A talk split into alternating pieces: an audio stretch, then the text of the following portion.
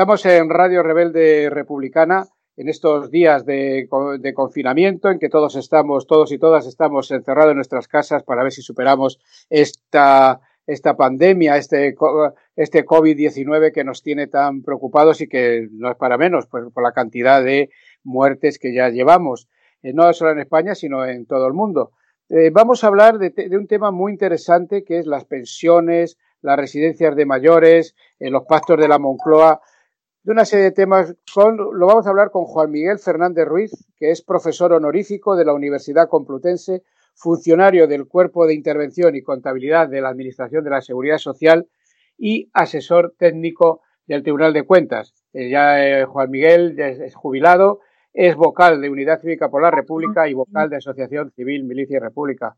Juan Miguel, ¿qué tal? ¿Cómo estás? Buenas tardes, pues nada, aquí en Cerraete. ¿Qué tal lo estás llevando? Bien, bien, porque todas las cosas que tenías sin arreglar, sin ordenar, pues ahí estamos peleándonos con los papeles.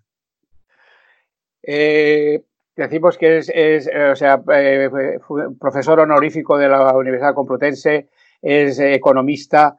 Juan Miguel, eh, dura la cosa está con la con estos con este mes casi ya que llevamos el confinamiento. Está difícil la economía.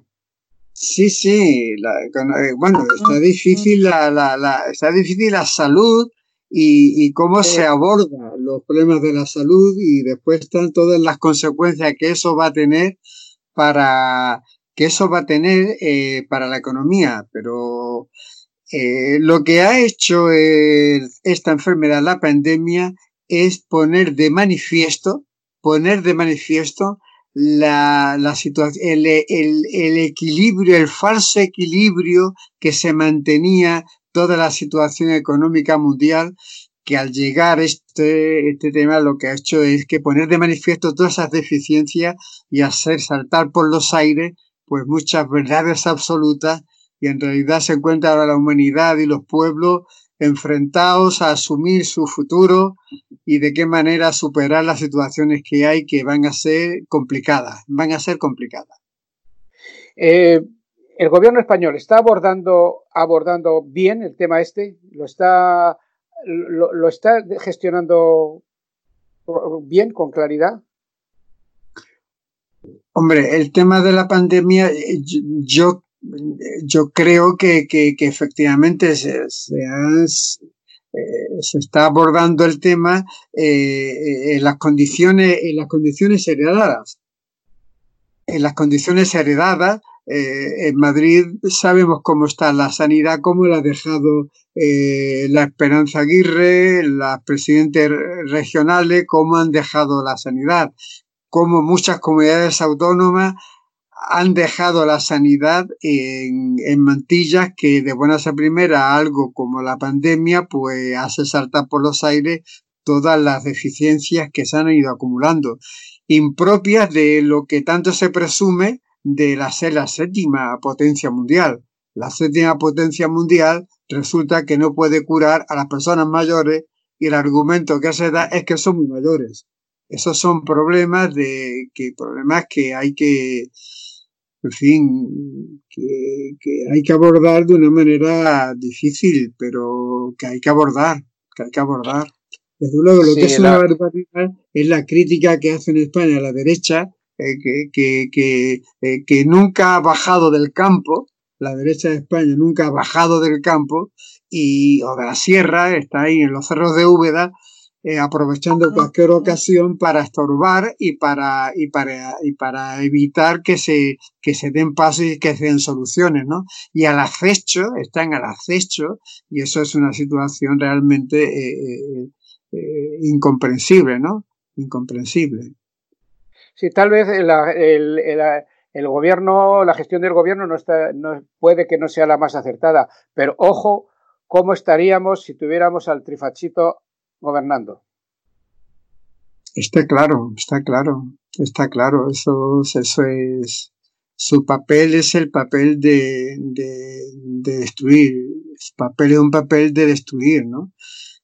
¿Qué ocurre? Que, que, reconociendo las cosas lo que hace falta es, es ver cómo, cómo se abordan. El problema está en cómo se abordan. Y hay mm. que, y hay que apretar y hay que, y, y, que ven qué lugar se coloca cada uno. Yo creo que nosotros, desde un punto de vista de izquierda, desde un punto de vista del movimiento obrero, lo importante es situarse en el terreno de las necesidades y de las reivindicaciones que se deducen de toda la situación. Es decir, no, porque no tiene carácter, por así decir, político, el que falten respiradores. No tiene, no tiene, es inexplicable que, que no haya, que se, que, que se hable de, de, de, de, equipos de protección como si fuera, como si estuviéramos en, en, eh, en un país sin recursos. Es decir, hay que movilizar todos los recursos del país para solucionar los problemas y no se está haciendo. Y eso es una y eso es un problema. No se está haciendo. Eso es un problema. Que no tiene nada que ver con la crítica de la derecha eso es una crítica destructiva es una crítica destructiva que no vale para nada. Pero sí hay que amarrarse a las necesidades reales que se adquieren para solucionarlo. No puede haber eh, en los retrasos que hay en una economía como la española para tener que ir a comprar a, a, quinta, a la otra parte del mundo eh, mascarillas o, o, equipos de protección. Es que esa, ahí se, se están descubriendo fallos muy importantes de esta sociedad capitalista. Como eso no entra dentro de la dinámica de beneficio, pues se los recortes lo han apartado. Los recortes lo han apartado las privatizaciones, los recortes han dejado esquilmado a este país y han dejado esquilmado a todo lo público. Sí, eh, Juan Miguel, el, uno de los, de los, eh, de los, del núcleo de población más, más vulnerable es el de los, el de los mayores. Eh, bueno, eh, tú tienes unos datos in, in, incuestionables que es, es la inacción de las autoridades que multiplican el riesgo no se está abordando con claridad el tema de las residencias de mayores, de las muertes que ahí se están produciendo, eh, especialmente como estamos en Madrid, de la Comunidad Autónoma de Madrid. Esto es un tema muy grave que nos lleva a, a cuestionarnos mucho la, si de verdad están gobernando para y para quién esta gente de la Comunidad de Madrid. ¿Cuál es tu opinión? Efectivamente, eh, eh, tú sabes que, participo con cierto nivel de responsabilidades en la, en la coordinadora de pensionistas de Madrid. Para, para los pensionistas e, e, es aterrador lo que está ocurriendo en la, con los compañeros, con los colegas, con las personas de nuestra edad que están en las residencias de, de en las residencias de mayores. La, aquí, por ejemplo, la, la, el desastre de, llega a, a niveles de, de disponer de datos eh, ciertos sobre qué es lo que pasa. Sobre qué es lo que pasa.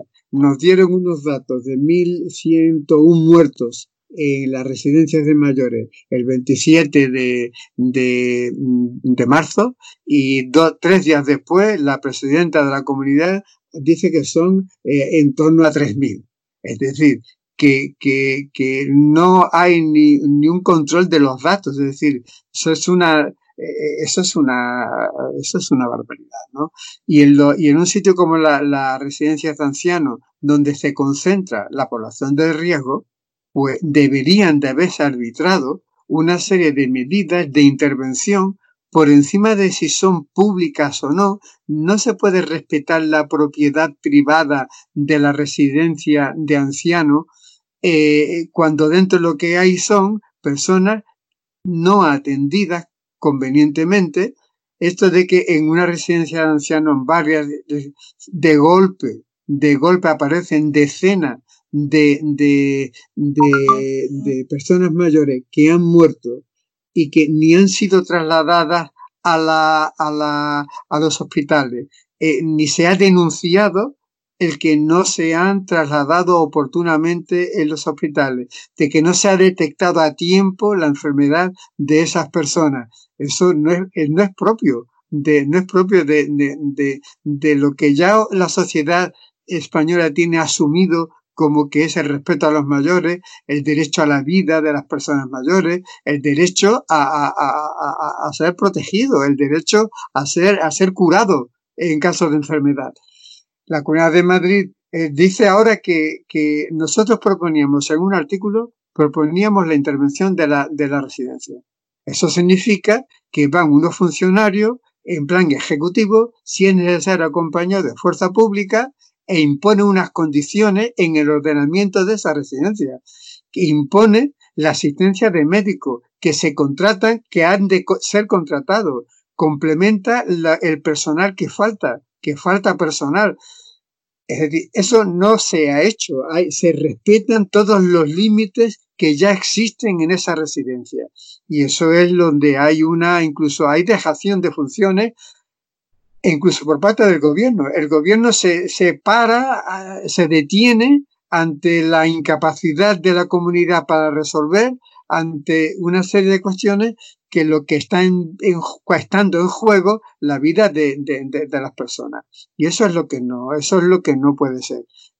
si se dice que vamos a solucionar el problema utilizando todos los medios, bueno, pues utilicen todos los medios, utilicen todos los medios. Los hospitales privados, no se sabe qué se ha hecho con los hospitales privados. Hay sitios donde se le ha dado vacaciones a los médicos, según la prensa de los hospitales privados. ¿Qué asumen los hospitales privados muy vinculados, muy dispuestos a coger, eh, a competir con la pública y coger clientes cuando, cuando, cuando les viene bien y ahora el silencio absoluto ante asumir las responsabilidades de contribuir con la solución de estos conflictos. En la residencia de mayores es muy gordo lo que está ocurriendo, es muy gordo lo que está ocurriendo deben de ser intervenidas, debe de, con los mecanismos ejecutivos que tiene el Estado para imponer soluciones, y ahí el gobierno de la nación tiene que tomar sus medidas y no las toma.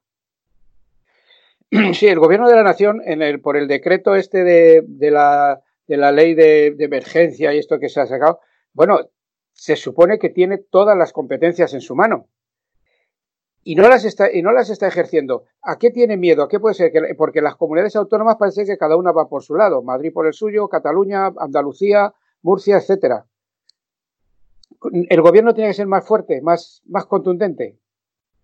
Claro, el, el, el programa, el programa del gobierno tiene que ser el programa de las reivindicaciones. El programa de un gobierno de izquierda tiene que ser el programa de solucionar los problemas que se plantean en la sociedad. Ese es su programa. Su programa es el de las reivindicaciones, el de las necesidades urgentes que se están planteando en toda la sanidad pública, que se está planteando en la residencia y que se plantean en relación a, la, a, a, la, a, toda la propia sociedad. Ahí se habla de, de más de 800.000 contratos de trabajo perdidos en, en, en, esta, en esta semana. Es decir, hay una responsabilidad de seria de coger, por así decir, el toro por los cuernos y hacer frente y buscando las soluciones que sean necesarias para solucionar esos problemas. ¿Dónde se para el gobierno, desde mi punto de vista? Se para en el respeto sagrado a la propiedad privada de las residencias privadas. Se para en el respeto a, en el respeto a, al funcionamiento de bancario con todo, con todo eh, la delicadeza de respeto. Es decir, y eso es lo que, y eso es lo que, donde hay, donde el gobierno tiene que movilizar y remover todos los obstáculos que se presentan, todos los obstáculos y todas las trampas que en muchos casos le tienen, eso es verdad, todo, remover todos los obstáculos que impiden solucionar los problemas reales que la crisis económica, la larga crisis económica que estaba acabando, decían, y particularmente la novedad de la que implica la, la, esta pandemia asesina, de, de, de, solucionarlo. Eso es lo que marca las prioridades del gobierno. Eso es lo que tiene que marcar las prioridades de gobierno y remover todos los obstáculos y rebuscar todos los recursos necesarios para solucionarlo de acuerdo con el ser la potencia, séptima potencia del mundo importante y tal y tal. Ese es donde yo veo que está el problema y, donde el gobierno tiene que despegarse, tiene que despegarse de, y desplegarse en ese, en ese terreno y con esa ambición de solucionar los problemas reales. El gobierno, el gobierno ahora ha sacado a la, a la palestra la información pública, bueno, ha, informado, quiere resucitar, reeditar los pactos de la Moncloa. Desde mi punto de vista, eh, esto es un retroceso para la clase trabajadora. No sé tú cómo lo ves, Juan Miguel. Yo creo eh, que, que, que, es una mala broma, que es una mala broma que unos días antes, el 14 de abril, que, que, que, que, todos los que somos republicanos nos acordamos de, de, de, de, de la República, nos eh, eh hacemos eh, eh, promesas de, de, continuar nuestro combate por la República, pues es una mala broma que, que, se trate, se hable de, de recomponer, de rehacer el, el, los pactos de la Moncloa por una razón muy sencilla, porque aquello que sirvió para blanquear el franquismo y los franquismos, ¿a quién se quiere blanquear ahora?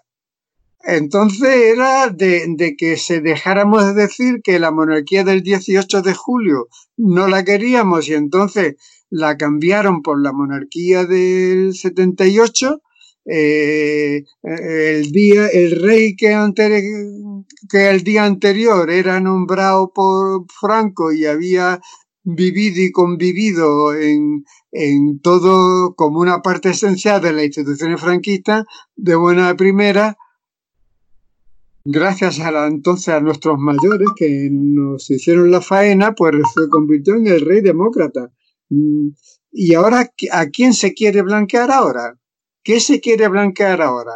Al, a, a, los robos del mismo rey, de, a los robos de Juan Carlos, a los, a los desmanes de, de, de, Juan Carlos, a, a blanquear lo que está, lo que está ocurriendo con la sanidad eh, que han privatizado eh, eh, que se ha privatizado, mm, y que eso como si no, no hubiera responsables de eso, eh, blanquear lo que está pasando en la residencia, en el que no, no hay responsables de lo que está ocurriendo ahí. Es decir, eh, esa operación de blanqueo de situaciones a mí no me gustan y yo no, no, no, no, no, no, no, no veo, no, no, no, y me, me hacen malos recuerdos, ¿no?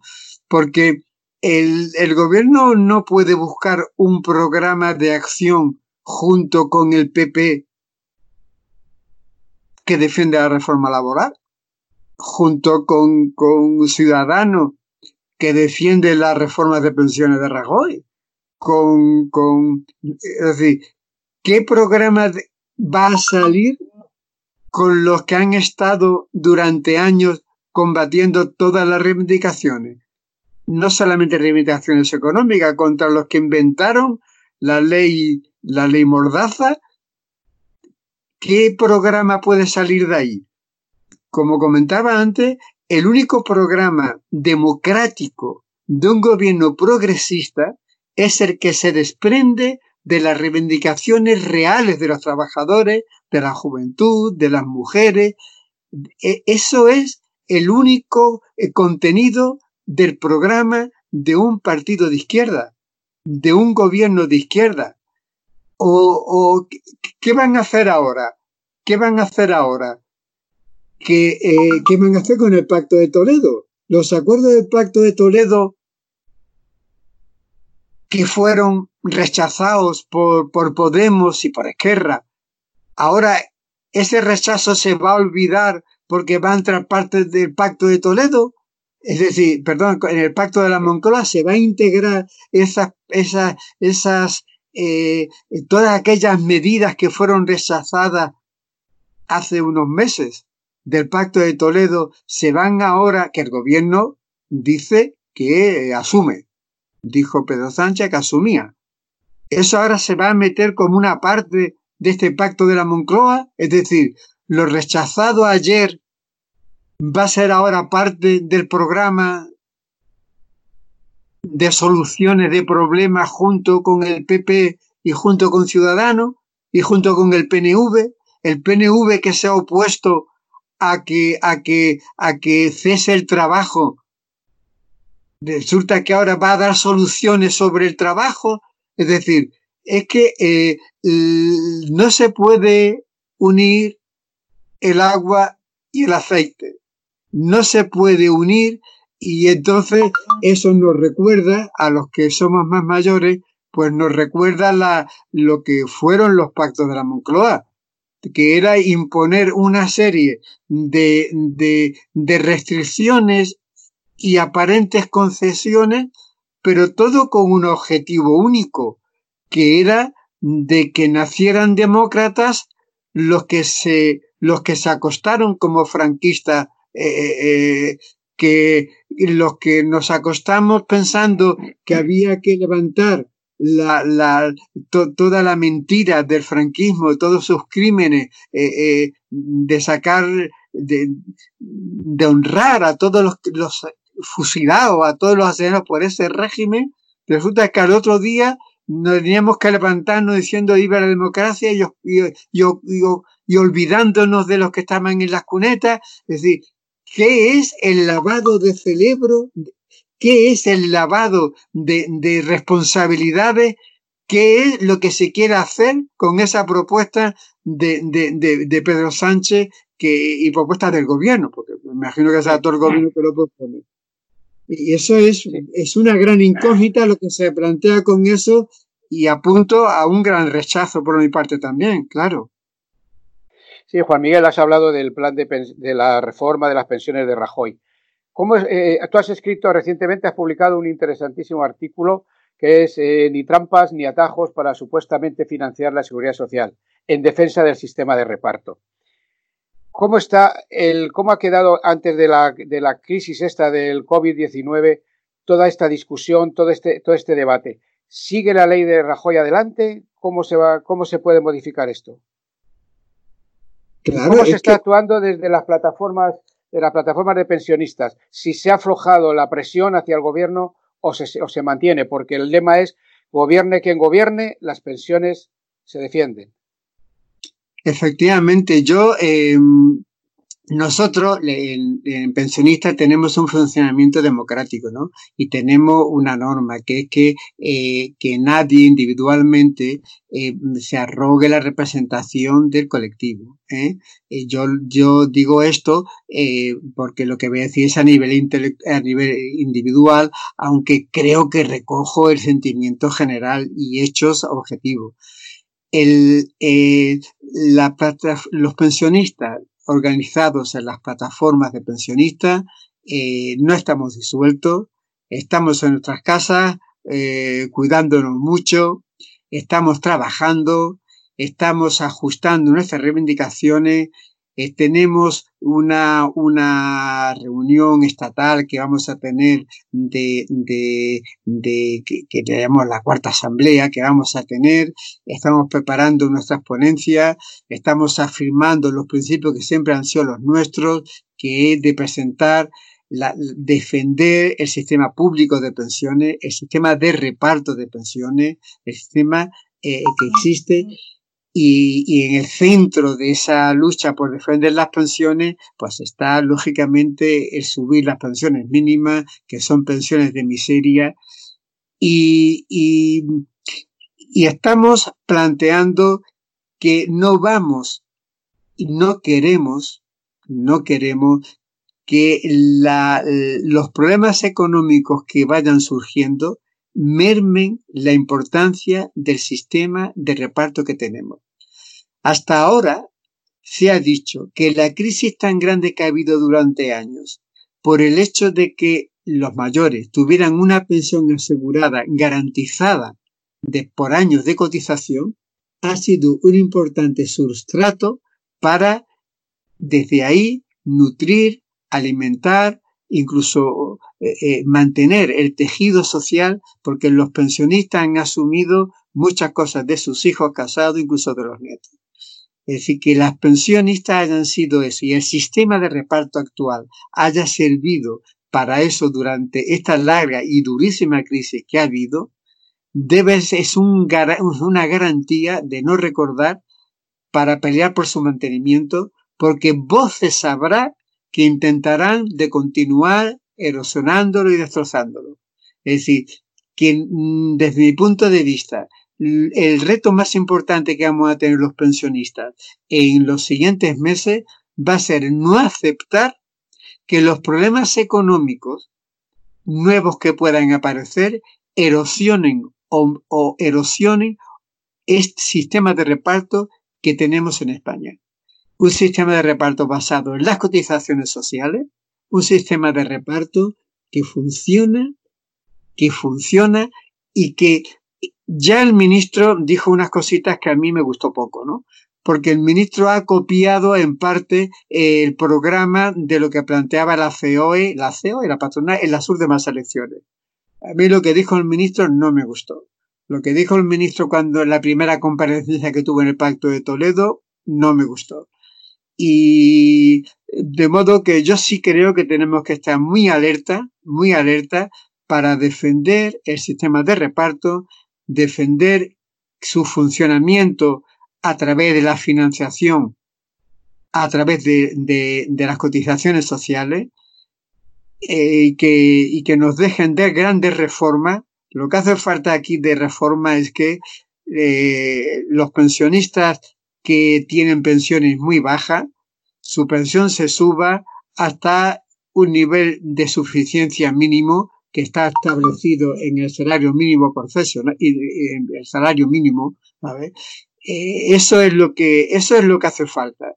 Eso es lo que puede permitir eh, que esta crisis, que la anterior crisis económica, la crisis sanitaria de ahora y lo que a cuenta de esto nos quiera, lo que esto quiera justificar, hay que impedir que esto fastidie el sistema de pensiones que tenemos, que se ha demostrado que sirve, que se ha demostrado que vale y que, y que tiene muchos enemigos en los ámbitos bursátiles, en los ámbitos bancarios, en los ámbitos de la aseguradora, es decir, en los ámbitos de todo el capital financiero.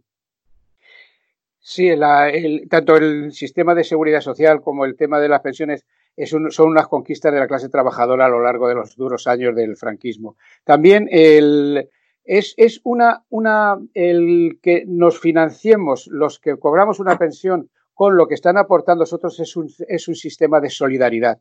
Hemos sido, fuimos solidarios con nuestros mayores, ahora son los más jóvenes los solidarios con nosotros. Esto no se puede, esto no se debía determinar con ello y sobre todo, Juan Miguel, ¿Qué ha pasado con la caja de, la seguridad social? ¿En qué se ha gastado y dónde ha ido? Porque luego hay voces de querer eh, hacer un IVA social, hacer, en fin, cuando lo suyo, como tú acabas de decir, es un sistema sostenible de reparto. ¿A dónde nos quieren llevar con, todo esto? ¿Y dónde está el dinero de la caja de las pensiones? Claro, las pensiones eh, deberían de tener una reserva porque como eh, durante años ha tenido fue muy grande superávit el sistema de seguridad social. Pero esos superávit los distintos gobiernos no lo han constituido en reservas. Reservas que serían necesarias hoy día para abordar las nuevas situaciones. Porque eso se lo gastaron en lo que deberían de haber sido gastos del Ministerio de Hacienda. Es decir, que lo que son las cotizaciones sociales, que es una parte de salario, de, salario diferido se llama, de todos los cotizantes, de todos los cotizantes, ese salario diferido se ha utilizado en cosas indebidamente. Se ha utilizado indebidamente y no se ha constituido en reserva. Eso es, la, la, eso es una deuda, por así decir, que tiene eh, la administración del Estado con relación a la seguridad social. Es una deuda que tiene. Una deuda que, que, que ahora, que ahora eh, sería muy útil de que lo recordaran. ¿sabe? Ellos tienen esa responsabilidad. El, el, lo que ocurre es que entre, se quiere trasladar a la seguridad social eh, problemas y crisis que no vienen de la seguridad social, vienen de la incompetencia de los gobiernos, de, la, de no aplicar políticas adecuadas de empleo, de no aplicar subvenciones a los patronos si quieren, si quieren hacer una subvención a los patronos, pero que lo hagan con, con, recursos propios, no con cotizaciones sociales. Es decir, esa es la dinámica que ha dominado la seguridad social eh, durante decenios y ahora lo que hay son incluso nuevos ataques. Por ejemplo, eh, lo que se estaba hablando de ceder parte de la seguridad social, prestaciones eh, y el régimen de comunidad social al País Vasco, eso es una barbaridad. Eso es el principio del fin de cargarse la seguridad social. Es decir, ese es un tema, como decías antes, son de las grandes conquistas que se han hecho en España, eh, conquistas que escapan al control de los bancos que escapan al control de las compañías de seguro, que, escapan al control de lo privado, que están en el ámbito público, eso es, eh, eh, tiene muchos novios, tiene muchos novios, ¿sabes? En el País Vasco se quieren llevar el cacho de seguridad social que les toque. Sería el inicio de la destrucción de, en 28 cachos, en 18 cachos de la seguridad social. Sería la destrucción de, de, de, de esa caja única donde se viertan las cotizaciones de todos los trabajadores de España, desde Gerona hasta Huelva y de La Coruña a Almería, y forma un fondo de solidaridad para todos los trabajadores cotizantes. Eso, y, ahí quieren meter la mano, quieren meter la mano. Es insoportable para ellos que eso funcione con menos gastos de lo que cobran por cualquier gestión bancaria, con más eficacia porque se paga todos los meses y nunca ha dejado de pagarse. Es decir, eso es lo que, lo que, eh, eh, donde se concentra hoy día, se concentra hoy día eh, muchas de, de las agresiones que quieren hacer la burguesía, la COE, los bancos, y esperemos que desde el gobierno pues debería de haber una resistencia Vamos a ver si todos los que votaron contra el Pacto de Toledo, pues siguen manteniendo su voto contra el Pacto de Toledo. Los que, los que orgullosamente dijeron nos hemos opuesto a las soluciones del Pacto de Toledo, por impopulares, por, por frustrantes, porque pues a veces se siguen manteniendo en las mismas posiciones respecto a las mismas cuestiones. Ese es el problema, que ese es el problema que aquí planteado. No hay que adelantar acontecimientos, pero hay que estar ojo avisor a lo que viene por delante. Yo insisto, yo no creo que el pacto, que el nuevo pacto de la Moncloa sirva para nada, será para lo que sirvió el otro, para lo que sirvió el otro, ¿sabes? Y me parece que, que, pero bueno, no se puede adelantar acontecimientos. Eh, lo, cierto es que por ahí yo no creo que, hay soluciones y esperemos que, la gente que estemos alerta y que no perdamos nuestra capacidad de organización, nuestra capacidad de resistencia y porque es lo único garantía que tenemos de cara al futuro. La confianza en nosotros mismos, la confianza en la casa obrera, la confianza en la voluntad de ganar. Porque las reivindicaciones que plantea son todas legítimas. Son legítimas las reivindicaciones. Sí, el sistema de reparto, muchas veces se habla de los pensionistas, es que se, están, están cobrando un salario y tal. Es que eh, se, ignora o, o, no se quiere ver que los asalariados afiliados y las altas a la seguridad social financian la pensión de los jubilados que estuvieron también afiliados a la seguridad social y por tanto cotizamos en su, en su, en su momento. O sea que, y esto, y esto muchas veces se ignora. Juan Miguel, los sindicatos y los partidos políticos de izquierda están a la altura de las circunstancias en este terreno. Yo, yo voy a responderte al revés.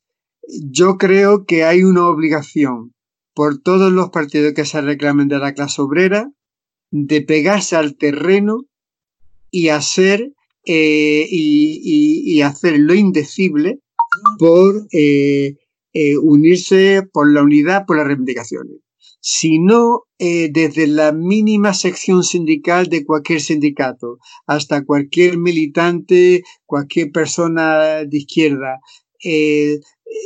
Lo importante está en buscar todo lo que une para salvar los problemas planteados, para salvar las reivindicaciones planteadas, para derogar la ley mordaza que todos estábamos de acuerdo en derogarla y todavía no se ha derogado, para plantear la prohibición de los despidos y mira, hay 800 y pico mil de esto perdido. Eh, trabajo, eh, puesto de trabajo perdido, para eh, recomponer el servicio público con todos sus medios, con toda eh, su, el personal que ha sido despedido y durante años no se han repuesto las plazas. Es decir, hay paro, pero hay vacantes de gente que, que, que con necesidad de trabajar. Es decir, si nos pegamos a ese programa de acción de lo que se exige pegado al terreno, las reivindicaciones concretas. Yo digo, así, ese es el camino, esa es la solución. Y tener muy claro que, que la alternativa que se plantea de, de, de, de, de, y las instituciones deberían de estar al servicio de esto.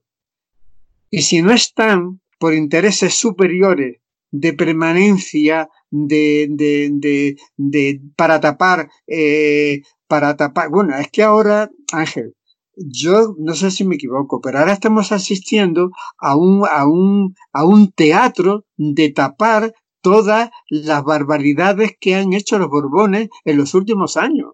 Esto de que este hombre coge y diga, hace un año me he enterado de que mi padre me ha hecho heredero de no sé cuántos miles de millones, pero bueno, pero si era delito lo del padre, porque lo cubre porque lo das en un notario, pero bueno, el notario para, que, para archivarlo. O sea, que salga este hombre los otros días diciendo eh, eh, lo que muy preocupado por, lo, por los enfermos del, del, del coronavirus, eh, pero al otro día de, de, de, de, que nos enteremos de que, de que el padre está siendo denunciado en los juicios por chorizo.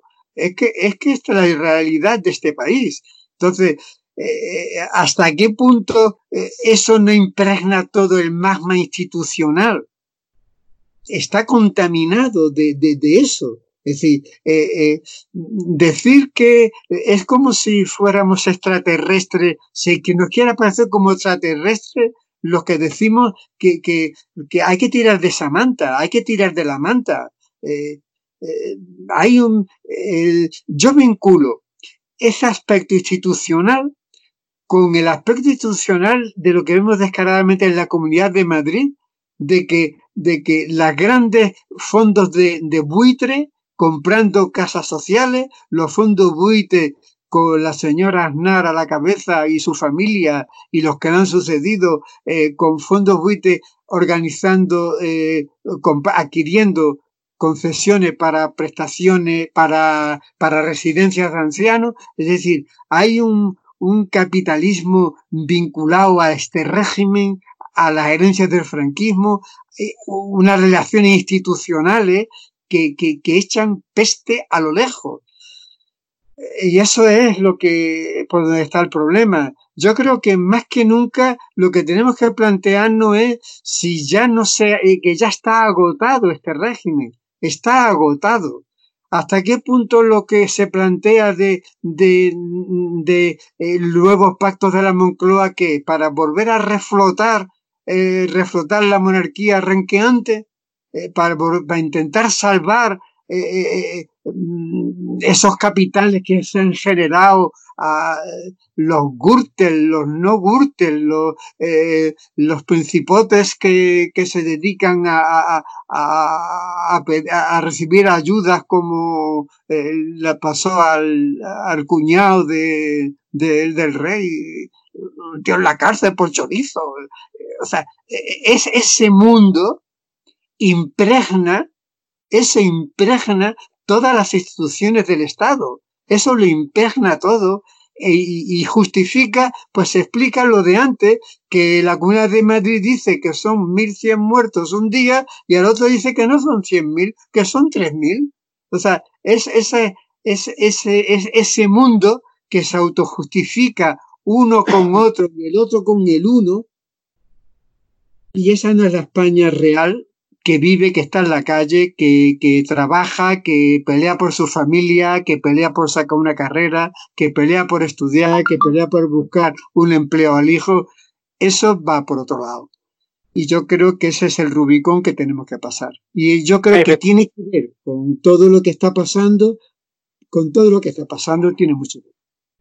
Sí, decía Juan Miguel, eh, estamos llegando al final de nuestra, de nuestra charla. El, que los pastores de la Moncloa vinieron a limpiar, a limpiar el franquismo. A limpiar, eh, pero el franquismo no se ha ido. El franquismo sigue estando en las instituciones, sigue estando en, en, todos, los, en todos los ámbitos de poder.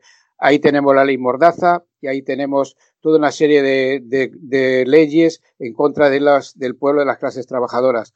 Juan Miguel Fernández, querido amigo, un abrazo muy grande. Muchas gracias, no, y, muchas gracias. Y, es un placer estar contigo.